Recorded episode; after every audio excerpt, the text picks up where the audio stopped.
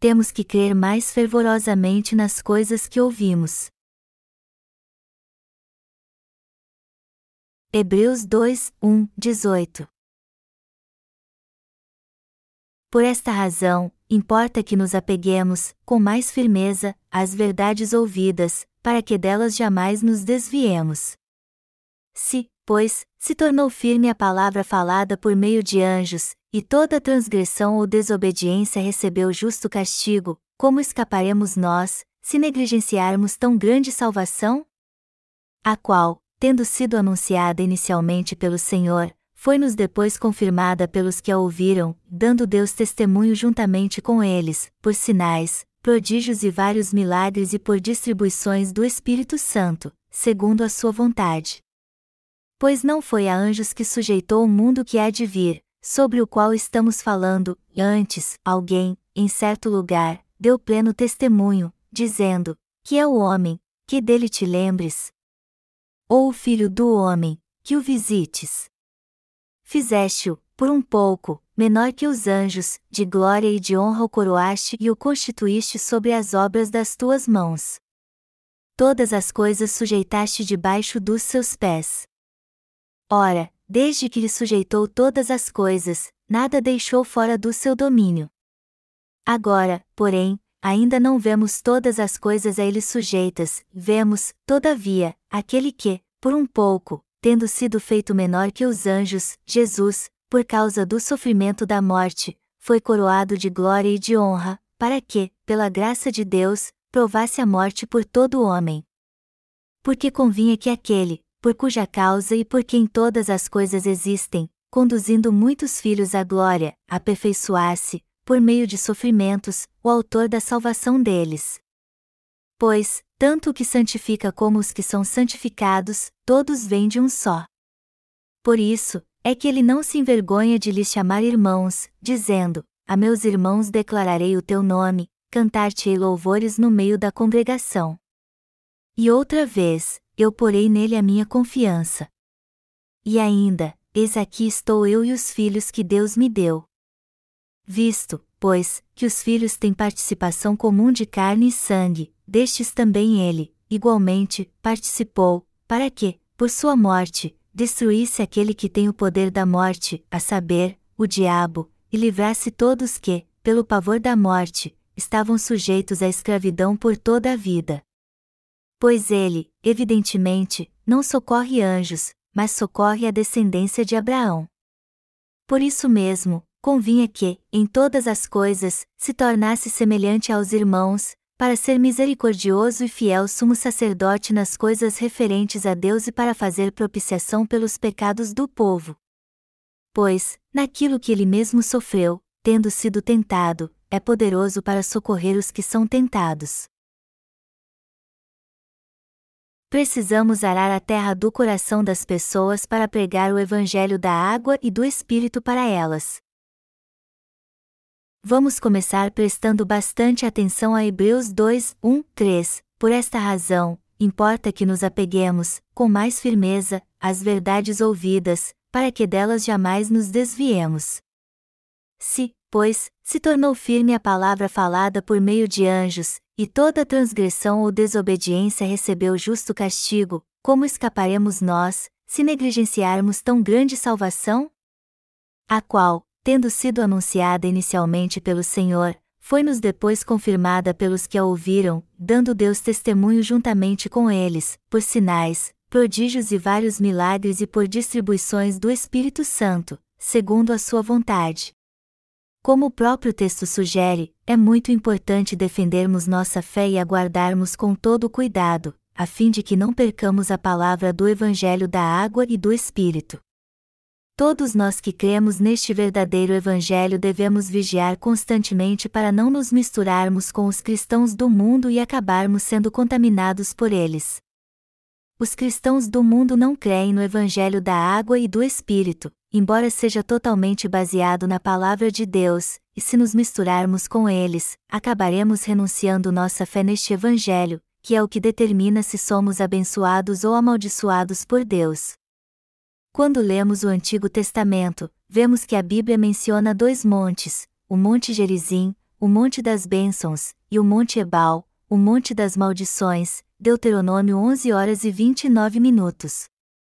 Deus diz nesse texto que abençoaria ou amaldiçoaria o povo segundo a atitude que eles teriam com relação à sua palavra. O mesmo princípio se aplica aos ouvintes do Evangelho da Água e do Espírito. Nós estamos pregando o Evangelho da Água e do Espírito a muitas pessoas, e os que ouvem esta palavra de Deus podem ser divididos em dois grupos: os que são abençoados por Deus porque ouvem a palavra do Evangelho da Água e do Espírito e creem nela, e os que são amaldiçoados por ele porque se recusam a crer neste Evangelho. Na verdade, muitos nesse mundo são amaldiçoados por Deus porque se recusam a crer no Evangelho da água e do Espírito, mesmo depois de ouvirem esta palavra da justiça de Deus com seus próprios ouvidos. Isso é tão terrível que teria sido melhor para eles não ter ouvido a palavra da justiça de Deus, pois assim teriam outra chance de ouvi-la. Os que se recusam a crer na palavra da justiça de Deus depois de ouvi-la estão simplesmente desperdiçando a chance de voltar para o Deus justo. É por isso que Deus diz no texto bíblico deste capítulo: por esta razão, importa que nos apeguemos, com mais firmeza, às verdades ouvidas. Hebreus 2 horas e 1 minuto. E é por isso também que quem não crê no Evangelho da água e do Espírito, que é a justiça de Deus, não pode receber a remissão de seus pecados. Porque muitos decidem rejeitar este Evangelho da água e do Espírito depois de ouvi-lo a primeira vez? Porque eles não reconhecem a sua natureza pecaminosa. Portanto, quando testemunharmos do Evangelho da água e do Espírito aos pecadores, não devemos apenas lançar a semente sem antes preparar o solo do seu coração. Se lançarmos a semente do Evangelho da água e do Espírito sem prepararmos o solo de seu coração, Satanás irá pegá-la e devorá-la. O único modo de salvar estas pessoas de todos os seus pecados é arar primeiro o solo de seu coração e depois pregar o Evangelho da água e do Espírito. Por isso é extremamente importante ararmos o solo do seu coração antes de pregarmos o Evangelho da água e do Espírito para elas.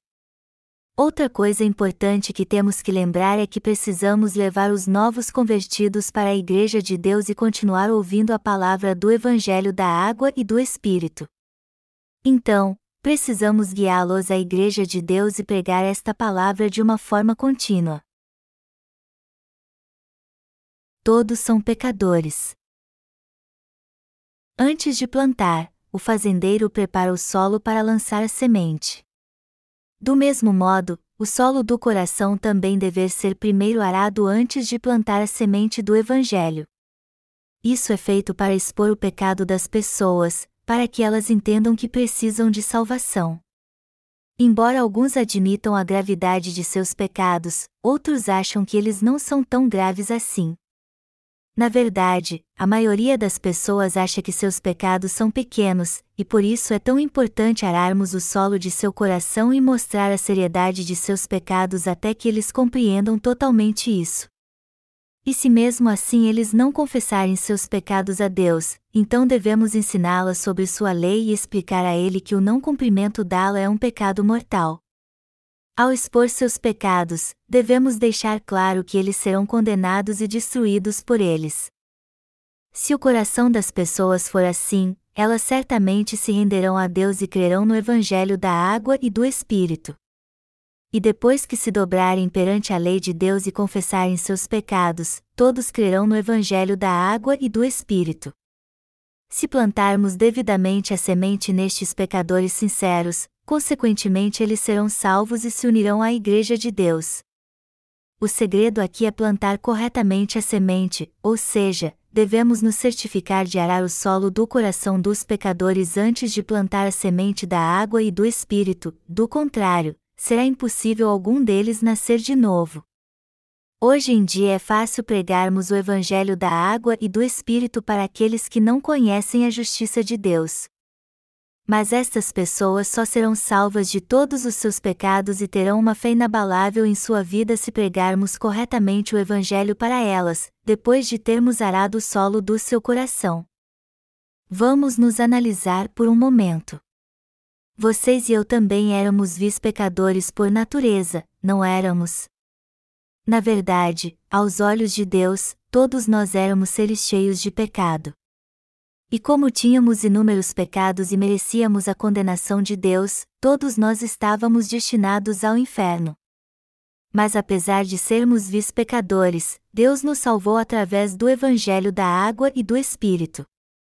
É por isso que agora estamos vivendo pela fé na Igreja de Deus. Muito embora as pessoas deste mundo achem que nós que cremos no Evangelho da água e do Espírito somos estranhos, somos nós que levamos uma vida correta de fé. Depois que reconhecemos que não havia nada de bom em nosso coração, sabíamos que tínhamos que aceitar de coração o Evangelho da água e do Espírito dado por Deus. Nenhum ser humano é naturalmente bom de coração.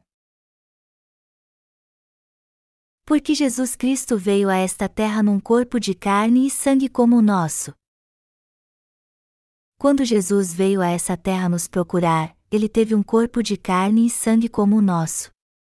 Todos nascem nessa terra a fim de receber a remissão de seus pecados crendo no Evangelho da água e do Espírito.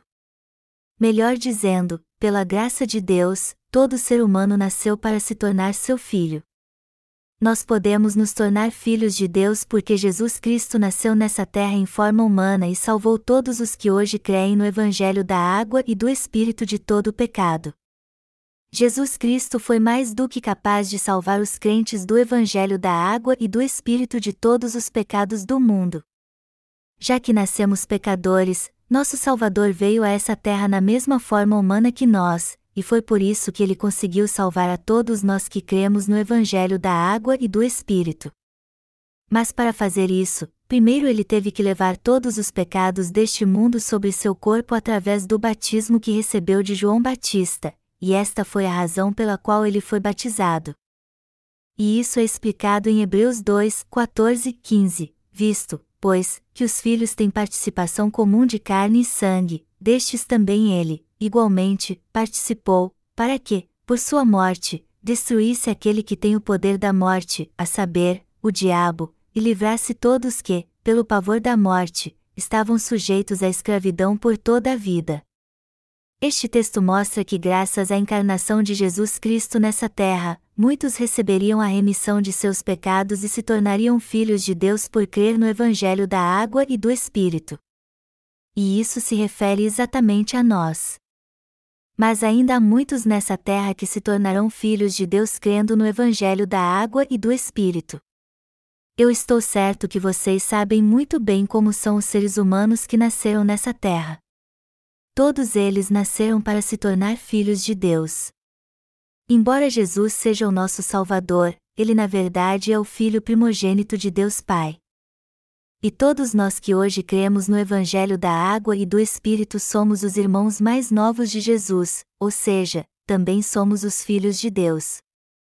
Como estávamos destinados a ser condenados por nossos pecados, não tínhamos outra alternativa a não ser temer constantemente a morte e viver debaixo de sua escravidão durante toda a nossa vida, mas nosso Deus enviou seu Filho a essa terra para nos libertar pessoas miseráveis como nós de todos os pecados deste mundo.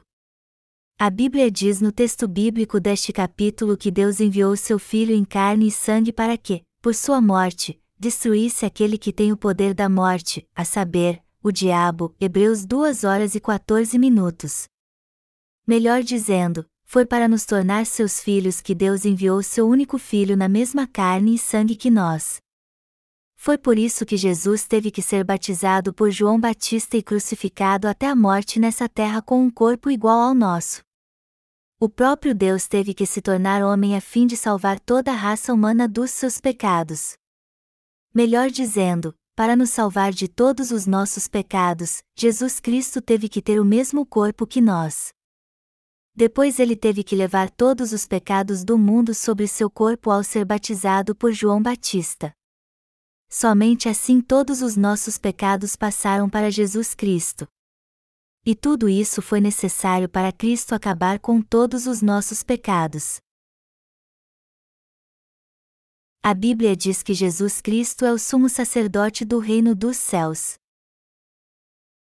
Deus enviou seu Filho para nos tornar seus filhos, e isso está bem explicado no texto bíblico deste capítulo. Por isso mesmo, convinha que, em todas as coisas, se tornasse semelhante aos irmãos, para ser misericordioso e fiel sumo sacerdote nas coisas referentes a Deus e para fazer propiciação pelos pecados do povo. Hebreus 2 horas e 17 minutos. Está escrito que foi correto Jesus Cristo se tornar como nós mesmo que por um tempo para ser misericordioso e fiel sumo sacerdote nas coisas referentes a Deus e para fazer propiciação pelos pecados do povo. Hebreus 2 horas e 17 minutos. Este texto mostra claramente que Deus nos concedeu sua graça, e que Ele deseja que busquemos sua misericórdia, e não apenas ofereçamos sacrifícios. Melhor dizendo, Deus concede sua graça sobre aqueles que a buscam e os salva de todos os seus pecados, mas Ele condena todos cujo coração está endurecido e não fazem isso. Na realidade, é aos que são astutos e falhos como Jacó que Deus concede sua misericórdia e salvação, enquanto aqueles que tentam estabelecer sua própria justiça humana são rejeitados por ele e lançados no inferno. Jesus Cristo é o nosso fiel sumo sacerdote, assim como está na Bíblia, por isso mesmo, convinha que, em todas as coisas, se tornasse semelhante aos irmãos, para ser misericordioso e fiel sumo sacerdote nas coisas referentes a Deus e para fazer propiciação pelos pecados do povo. Hebreus 2 horas e 17 minutos. Nosso sumo sacerdote fiel fez sua obra da salvação para pagar completamente todos os nossos pecados. Ao vir a essa terra na mesma forma que a nossa, Jesus levou todos os pecados do mundo sobre seu corpo e ofereceu seu próprio sangue a Deus ao invés de oferecer apenas o sangue de um animal. Foi por isso que Deus disse no texto bíblico deste capítulo que Ele é o sumo sacerdote mais fiel que nos salvou de forma perfeita de todos os nossos pecados. Você agora compreende por que Jesus Cristo veio a essa terra num corpo de carne e sangue como o nosso, foi batizado por João Batista e morreu crucificado? Eu espero e confio que todos vocês agora entendam por que Jesus Cristo foi batizado por João Batista e entregou seu corpo na cruz. Jesus Cristo é o nosso fiel sumo sacerdote. Ele também é o próprio Deus que derramou sua misericórdia sobre nós, e o nosso Salvador que veio a essa terra na mesma forma que nós. Como Hebreus 2 horas e 14 minutos diz, visto, pois, que os filhos têm participação comum de carne e sangue, destes também ele, o próprio Deus veio a essa terra com um corpo de carne e sangue que o nosso a fim de nos salvar e nos tornar seus filhos. Vamos ler Hebreus 9, 11 e 14, quando, porém, veio Cristo como sumo sacerdote dos bens já realizados, mediante o maior e mais perfeito tabernáculo, não feito por mãos, quer dizer, não desta criação, não por meio de sangue de bodes e de bezerros, mas pelo seu próprio sangue, entrou no Santo dos Santos, uma vez por todas, tendo obtido eterna redenção. Portanto, se o sangue de bodes e de touros e a cinza de uma novilha, aspergidos sobre os contaminados, os santificam, Quanto à purificação da carne, muito mais o sangue de Cristo, que, pelo Espírito Eterno, a si mesmo se ofereceu sem mácula a Deus, purificará a nossa consciência de obras mortas, para servirmos ao Deus vivo. Ao vir a essa terra em forma humana para nos salvar de todos os nossos pecados, Jesus Cristo sacrificou seu próprio corpo por nós, assim como os bodes e bezerros que eram sacrificados no Antigo Testamento depois de receber os pecados do povo de Israel.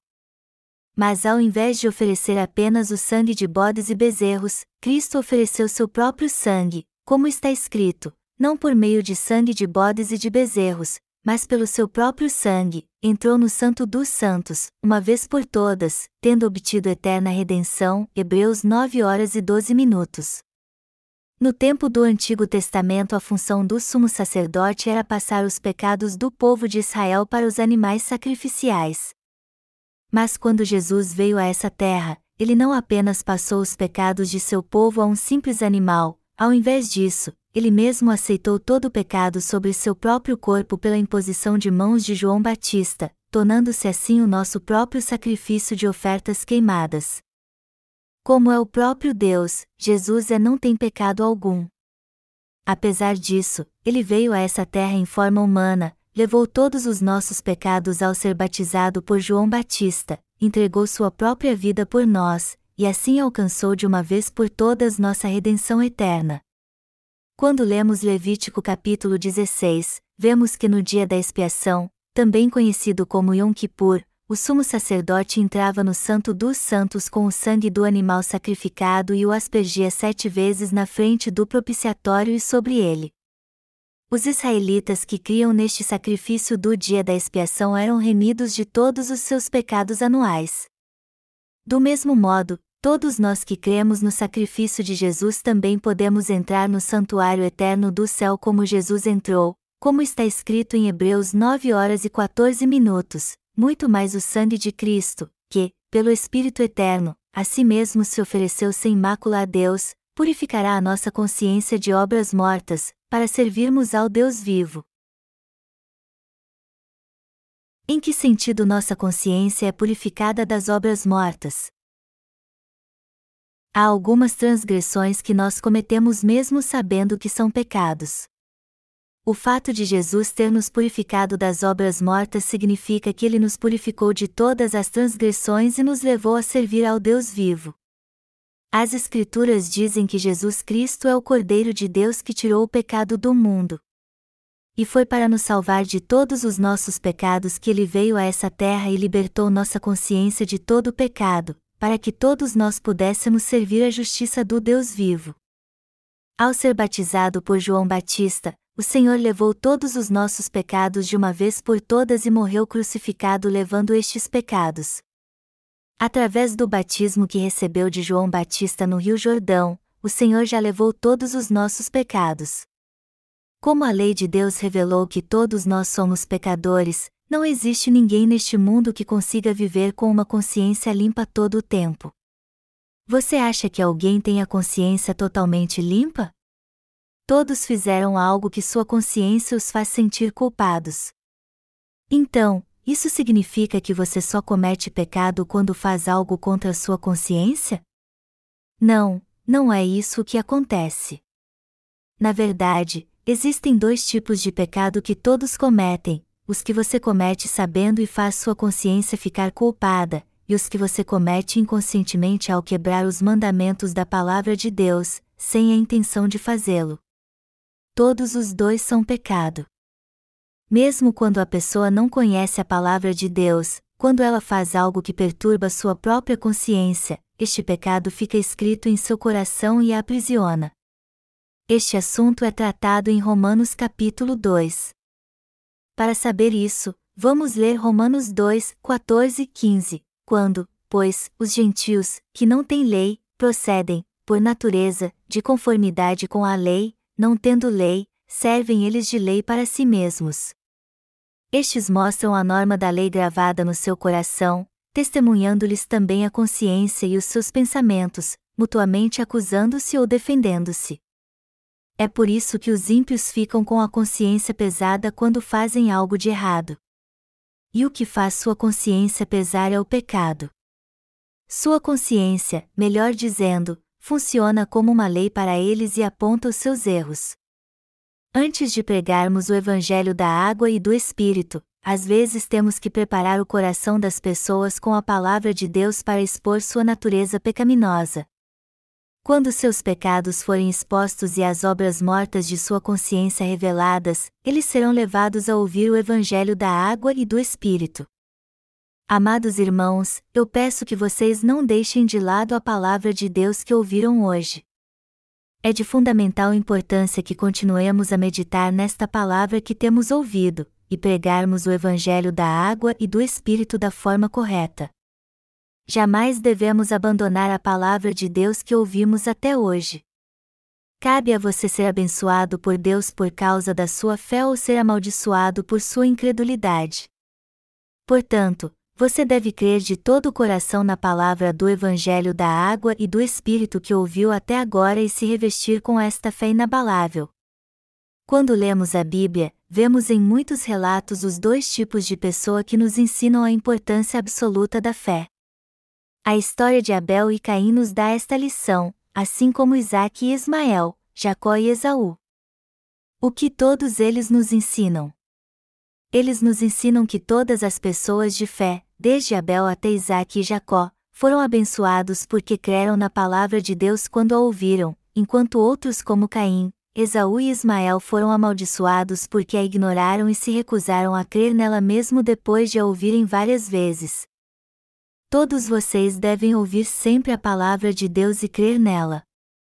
E quando ouvirem ou lerem a Bíblia, vocês nunca devem passar os olhos ou ler superficialmente qualquer parte dela, não importa o quanto seja curta. Toda palavra de Deus por si mesma é vida, por isso que o Evangelho da água e do Espírito está escrito de forma tão clara e convincente. Então, você deve meditar neste Evangelho com atenção e crer nele de todo o coração, pois assim você certamente receberá as abundantes bênçãos de Deus por causa da sua fé. Mas se negligenciar sua fé, você acabará perdendo até as bênçãos que já recebeu. Sendo assim, eu peço a todo membro da equipe de missões que nunca negligencie qualquer parte da palavra de Deus que ouviram até agora, mas que creiam nela ainda mais. O próprio fato de vocês terem nascido neste mundo e ouvido a palavra de Deus sobre o Evangelho da água e do Espírito é a prova que mostra que Deus ama vocês. Aleluia!